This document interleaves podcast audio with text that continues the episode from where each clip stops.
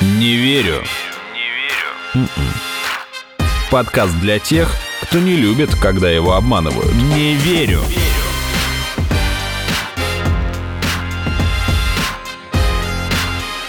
Не верю.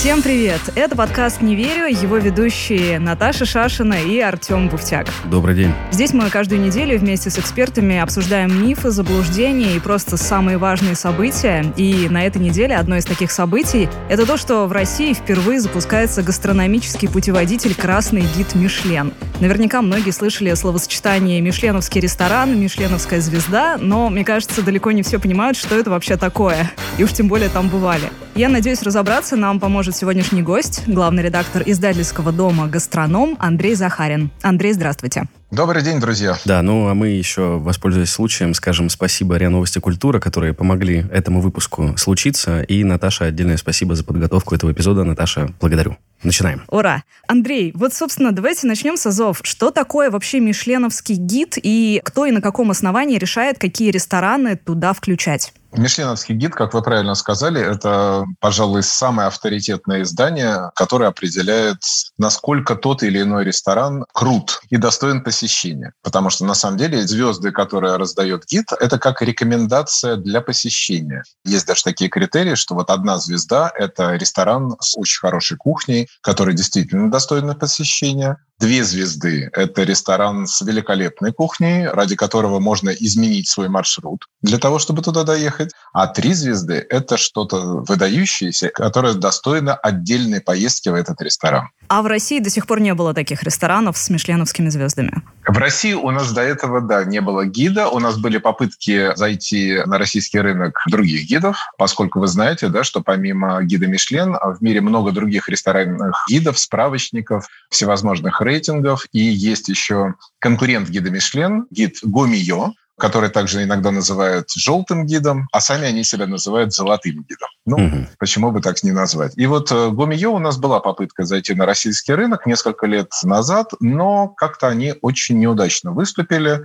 Был, э, в общем-то, даже скандал, поскольку рейтинг был составлен очень некорректно, и они как быстро зашли, так же быстро и вышли с нашего рынка, и пока заходить сюда явно не собираются. Тем более, что сейчас, после того, как появится у нас Мишлен, я думаю, что их позиции уже сильно подорваны на нашем рынке, и никакого смысла сюда им приходить нет. Но, тем не менее, могу сказать, что в той же Франции гид Гомио, он, в общем-то, составляет достойную конкуренцию Мишлену. В общем-то, рестораны борются за то, чтобы быть представленными и там, и там. Андрей, такой вопрос классический. А судьи кто? Почему вообще мнению составителей этого гида можно доверять? Кто эти люди? Почему их мнение экспертно и достойно внимания? Вы знаете, это вопрос самый, пожалуй, интересный и, пожалуй, наверное, один из секретов такой необычайной популярности гида Мишлен то, что критерии оценок и вообще вот все, как происходит процесс выбора ресторана, он окутан тайной. А хм. тайна всегда привлекает внимание. И, собственно говоря, кто эти люди? Это инспекторы. В штате Мишлен есть э, достаточно большой арсенал сотрудников, если можно так выразиться. Они все работают инкогнито, их никто не знает, ну, за исключением руководителя гида Мишлен. И ходят они по ресторанам тоже тайно. То есть здесь нет такой ситуации, что звонят в ресторан говорят, здравствуйте, завтра мы к вам придем, будем инспектировать. Нет. Эти люди, они ходят э, по ресторанам за свой счет, не предупреждая. Более того, они посещают рестораны несколько раз. И это могут быть разные люди для того, чтобы составить максимально объективное мнение. Собственно, эти люди независимые, это эксперты, это люди, которые очень хорошо разбираются в гастрономии, которые много путешествуют, знают рынок, знают стандарты качества. И более того, собственно говоря, они заточены конкретно под этот гид. Поэтому угу. их мнению можно доверять. Они не подкупны. Вычислить инспектора практически невозможно. И, в общем-то, при приеме на работу оговаривается ряд критериев, что человек не может афишировать, что он является инспектором гида Мишлен. Конечно, главное преступление, если инспектор взял у кого-то деньги, его подкупили. Но таких случаев в истории гида Мишлен не было. Самое интересное, что несмотря на то, что гид существует уже очень давно, каких-то, знаете, вот утечек информации о том, как это работает, не так много. Да, безусловно, были написаны книги бывшими инспекторами, которые немножко рассказывали о том, как это было, когда они работали, но, видимо, в контракте все равно прописаны пункты, которые люди не могут до конца разглашать. Поэтому до сих пор никто толком не знает, каким образом работают вот эти люди.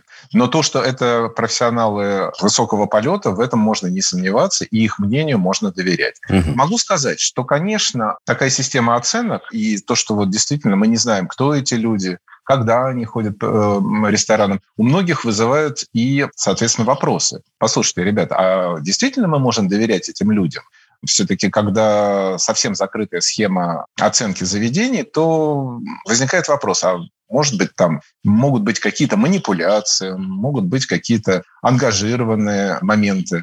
Но, тем не менее, Мишлен, вот он старается хранить свое реноме, они абсолютно точно умеют хранить свои тайны, о чем свидетельствует вот подготовка к московской церемонии. Как ни пытались выяснить, кто, когда, что, ничего не, не удалось. Мы даже не знаем, кто эти люди. Это иностранные специалисты или частично люди, которые работают в России, поскольку Мишлен привлекает, безусловно, профессионалов из той страны, рестораны, которые он оценивает. Но я думаю, что, возможно, это будет позже, не сейчас. Так, по каким-то вот предварительным сведениям, все-таки это были профессионалы из Европы, которые приехали в Москву и оценивали наши заведения, mm-hmm. делая это, безусловно, максимально независимо. Ну вот по поводу того, что Мишлен умеет э, хранить свои тайны, была же, кстати, история, когда один из комиссий Мишлена, Реми Паскаль, звали человек, выпустил книгу, где рассказывал о некоторых да, критериях да, да. оценки, да. что это кухня, да. атмосфера и даже музыка на фоне. Но после этого Реми уволили.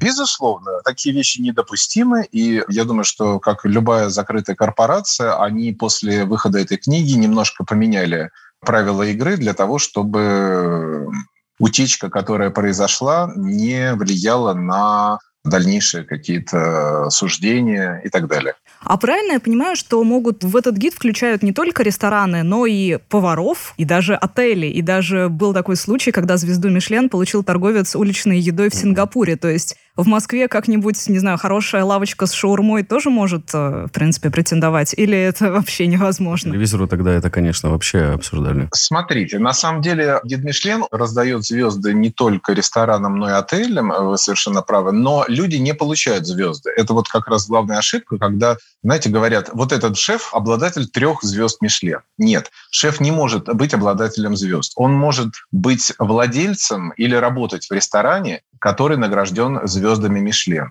И, соответственно, если этот шеф переходит на работу в другой ресторан, звезды за ним автоматически не идут. Это заслуга заведения, а не одного человека. Mm-hmm. То есть инспекторы оценивают совокупность факторов. И совершенно правы. Это атмосфера, это музыка, это сервировка, это наличие определенных каких-то вещей. Есть э, целый критерий, что должно быть в трехзвездном ресторане, что должно быть в двухзвездном. Ну, например, что это? Белые скатерти или там какой-то определенный а, вот, сорт знаете, вина? Да, вот здесь как раз есть один очень тонкий момент. Сейчас ситуация в мире очень сильно поменялась, и если раньше действительно были очень строгие стандарты качества, которые были практически едины для всего мира, что для Франции, что для Америки, что для Токио, то теперь все-таки эпоха глобализации накладывает некоторые изменения. И, наверное, не буду так уж сильно критиковать гид Мишлен, но, наверное, коммерческая составляющая тоже имеет место быть. Мы все знаем, да, что в Мишлене рекламы в самом справочнике нет, никогда не было. Это политика гида. Но он же сам по себе, можно сказать, является рекламой. Это отдельная история. Вот, вы абсолютно правы. Он сам по себе является рекламой, и заход гида Мишлен, мы все прекрасно это понимаем, связан с достаточно серьезными финансовыми затратами города или страны, в зависимости, куда заходит справочник. Поэтому вот те же даже самые стандарты качества, я разговаривал с экспертами в других странах, не с инспекторами Мишлен, а просто с грамотными людьми, которые рассказывают, что, например, в Таиланде, куда тоже несколько лет назад пришел гид, там есть некоторые послабления. То есть, например, сервировка может быть достаточно даже простая. Бумажные салфетки лежат у вас на тарелках. Вот такие вот есть нюансы и э, какие-то изменения. Я не знаю, есть ли какие-то специальные особые требования для ресторанов России, может быть, они тоже есть, но вот об этом меню. никому не говорят. Вот Во всяком меню. случае, я думаю, что да, Россия страна все-таки особенная. Вы знаете, да, вот, например, у многих возникал вопрос, а что с количеством посадок. Потому что, в принципе, огромные рестораны, действительно много посадок, большие. Как правило, их нет в гиде Мишлен. Но да. в России большинство ресторанов именно такие. И хм. у нас только недавно стали открывать заведения такого, знаете, бутикового типа, когда мало Камерные. мест, атмосфера угу. такая душевная. А в основном же у нас масштаб в России, страна большая, и рестораны у нас большие, и проходная способность у них должна быть большая. Но, наверное, как-то договорились, и этот момент тоже был э, как нюанс учтен. Тут же еще самое интересное, что многие думают, что производитель шин Мишлен и гид Мишлен никак не связаны. А на самом деле... Ну как же не связаны? Ведь на самом деле это справочник, а, который и был посвящен для того, чтобы рекламировать шины Мишлен. Вот раньше, когда спрашивали, а почему Мишлен до сих пор не дошел до России? Ответ был очень простой. Он из классики. Да потому что в России дороги плохие. Поэтому до нас Мишлен и не дошел до сих пор. У нас не могут люди доехать порой до ресторана. Если где-нибудь в Европе люди спокойно могут сесть на автомобиль и ехать куда-нибудь за город два часа для того, чтобы посетить выдающееся заведение, то до последнего времени в России это было невозможно. Действительно, доля правды в этом есть. Справочник, он же сначала рекламировал заведение, в которое вы можете заехать на автомобиль. И только потом, уже так, что называется, степ-бай-степ, он стал расширяться, расширяться и действительно акцентировать внимание уже на просто выдающихся заведениях. Но то, что это компания Мишлен, которая выпускает э, шины, да, безусловно, это тесная связка. Андрей, ну просто теперь, понимаете, когда какой-нибудь маленький ресторан или кафе в Удмуртии получит звезду, дорога появится. Дорогу положат до этого Вы ресторана. знаете, здесь процесс, наверное, все-таки противоположный. Сначала должна появиться дорога, а потом туда придет гид Мишлен. Курица или яйцо, понятно. Не верю.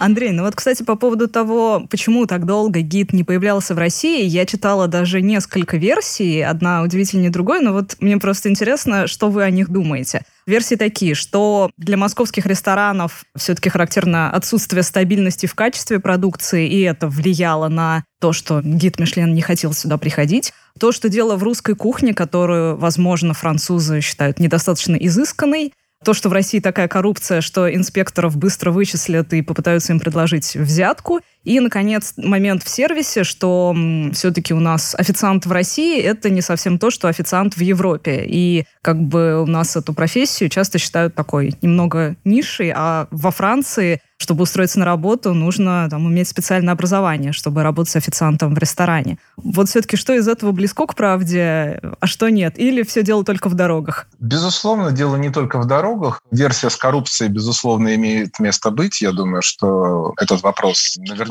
сильно пугал наших западных партнеров, и они очень долго не решались к нам прийти. Но на самом деле, смотрите, здесь же все гораздо сложно. Отчасти не забывайте про политику. А Россия и э, остальной мир все-таки не всегда находятся в дружественных отношениях. И э, до недавнего времени Россию вообще воспринимали как э, страну третьего мира, в которой, ну, в общем, кроме балета и космоса ничего нет. И о том, что российские повара, российские рестораны могут не только конкурировать с европейскими, азиатскими, американскими, но и превосходить их, стало известно, ну, в общем-то, не так давно. Смотрите, у нас э, все началось с э, рейтинга 50 лучших ресторанов мира, когда тоже постепенно наши рестораны стали попадать сначала в сотню лучших ресторанов, потом случился прорыв, и они появились в заветном списке The World 50 Best. И теперь, когда наши рестораны стабильно входят в этот рейтинг, более того, они просто туда входят, они занимают там очень достойные места, Наконец, люди за рубежом начали говорить о том, что Россия достойна действительно посещения в плане гастрономического туризма. И это очень важно для российского ресторанного бизнеса, это очень важно вообще для развития нашей страны, потому что помимо прекрасных достопримечательностей, помимо культуры, помимо чемпионата мира по футболу, Теперь к нам могут э, люди ездить и за тем, чтобы открыть для себя русскую кухню. Ну и не только русскую кухню, а просто открыть для себя российские продукты, понять, что в России есть интересные, классные шефы, что есть великолепные рестораны, в которых действительно очень здорово, очень комфортная атмосфера, где вас обслужат, примут на высшем уровне, где вам предложат великолепные вина, в том числе и российские, что немаловажно. А самое главное, что у нас есть прекрасные продукты локальные, которые достойны быть представлены на международной арене. То, что мы умеем готовить. И часто умеем готовить лучше, чем наши западные партнеры. Я думаю, что все это в совокупности сыграло большую роль в том, что сейчас гид наконец решился к нам прийти. Угу. Что называется, время пришло. И, наконец, мир изменился, и все поняли, что да, Россия может быть гастро... одной из гастрономических столиц мира. Мне кажется, такое есть бытовое представление, что мишленовские рестораны — это всегда все равно достаточно недоступно и дорого. А это стереотип, но он неправильный, или все-таки действительно это практически всегда недоступно, условно говоря, среднестатистическому россиянину? Да нет, э, смотрите, ну, во-первых, все-таки вот это деление одна, две, три звезды, оно накладывает отпечаток и на ценник, а плюс гид Мишлен же не только раздает звезды, есть еще и рекомендованные рестораны. Есть тарелки, есть вилки, и попасть в гид даже в качестве заведения, которое гид рекомендует, очень почетно. Люди понимают, что ресторан попал туда не просто так. И там вполне могут быть демократичные заведения, в которых вкусно, достойно кормят, в которых хороший сервис, в которых очень дружелюбная атмосфера, но при этом вполне демократичные цены. Это возможно. Вот это заблуждение по поводу недоступности, элитарности и чрезмерной дороговизны, оно, наверное, и было как-то, знаете, связано скорее с французским гидом, с неким вот этим французским снобизмом, потому что мишленовские рестораны во Франции до сих пор продолжают да, оставаться, знаете, такими оплотами традиционной кухни, какой-то старомодности и даже иногда, знаете, устаревшей кухни. Почему, собственно говоря, гид часто критикуют в той же Франции, и есть даже движение шеф-поваров, которые отказываются получать звезды Мишлен, потому что считают, что это, ну, как бы устаревший гид, и что современная кухня, она шире, что рамки э, современной гастрономии гораздо шире вот этих правил гида Мишлен. В той же Бельгии есть так называемое движение молодых шеф-поваров «Фламандские бунтари», которые не собираются получать звезды Мишлен и открыто об этом говорят. Во Франции есть очень много молодых шеф-поваров, которые не хотят получать звезды Мишлен, и некоторые заведения, которым звезду давали, они ее просто не брали, что называется. Ну, потому что считали, что это противоречит их убеждениям и вектору развития современной кухни. Я так понимаю, что не для всех только это обоснование. Кто-то просто не хочет вот этого постоянного давления и завышенных ожиданий в отношении их ресторана. То, что постоянно нужно соответствовать, бояться потерять звезду и так далее. Вы знаете, да, и это тоже, ведь вот этот пример шеф-повара, который покончил с собой после того, как ресторан потерял звезду, ну, он красноречиво об этом свидетельствует. Это в 66-м году шеф-повар Аллан Зик. Да, и чем выше степень ответственности, чем больше у тебя скажем так, степень ожидания клиентов, тем, конечно, и нагрузка больше. Понятное дело, что когда уже ты получил три звезды, ты должен соответствовать, ты должен каждый год подтверждать это. Ты должен быть на уровне, и действительно страшно для многих шефов потерять звезду. Но, с другой стороны, мне кажется, для российских рестораторов сейчас вот главное, что называется, начать и попасть туда. Потому что думать о том, как потерять звезды, мы будем немножко позже. Сейчас главное их получить. И чем больше, тем лучше. Андрей, а вот вы сказали до этого, что там одна, две, три звезды накладывают свой отпечаток, ну, когда мы говорили про цены. Угу. Есть ли такое, что после получения звезды Мишлен, в общем, ресторатор чувствует право повысить эти цены, раз уж он теперь включен в этот гид? Вы знаете, это вещи, я думаю, на прямой зависимости нет, что вы получили звезду, и э, тут же на следующий день у вас залетели цены. Я думаю, что, скорее всего, рестораторы исходят уже из каких-то бизнес своих потребностей. Смотрите, если вы выходите на новый уровень развития, значит, у вас э, появляются другие критерии качества, другие критерии обслуживания. И, например, если до этого вы могли позволить себе покупать очень хорошие продукты, то после получения звезды вы должны будете покупать супер хорошие продукты. Но это, наверное, безусловно, повлечет за собой и повышение цен. Но такой вот прямой зависимости, да, что звезду получили, тут же цены повысили, как-то, знаете, до этого такой тенденции не наблюдалось. Но, в принципе, это возможно. Почему нет? Если к вам э, будет стоять очередь, если у вас будет запись на три месяца вперед, и вам нужно будет соответствовать ожиданиям публики и все делать на самом высоком уровне, ну, наверное, да, возможно повышение цен.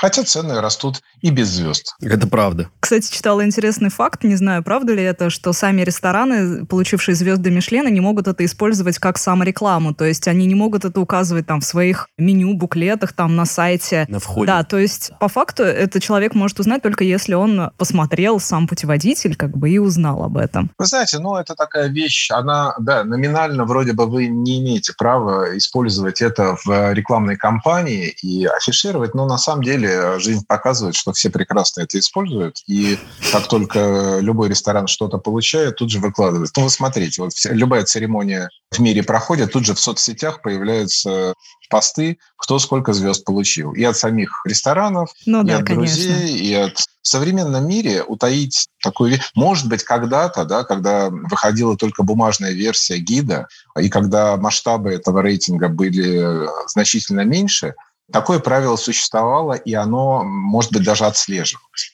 Сейчас это невозможно. В нашу цифровую эпоху что-либо утаить бессмысленно. Мне еще понравилось, что в самой Франции даже делают ставки на то, какой ресторан потеряет звезду. Но я надеюсь, что приход Мишлена в Россию, он наконец-то позволит этим французишкам узнать, что самый вкусный салат оливье и торт Наполеон на самом деле у нас. А еще борщ. И мясо по-французски, И ребята. мясо по-французски, да. У нас есть наша национальная гордость, которого нет во Франции. Мясо по-французски.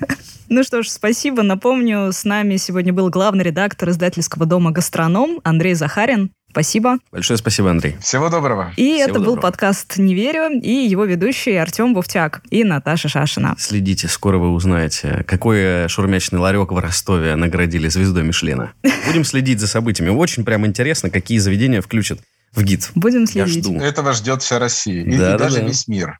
Даже весь мир. А, кстати, еще один вопрос, Андрей. А то, что он красный, это отсылка к коммунизму? Да нет, конечно. Это же от слова «красота». Ну, это русская этимология. Ну, окей, спасибо. Всего доброго. Спасибо вам большое. До свидания. Не верю. Не верю. Слушайте эпизоды подкаста на сайте ria.ru в приложениях Apple Podcasts, CastBox или SoundStream. Комментируйте и делитесь с друзьями.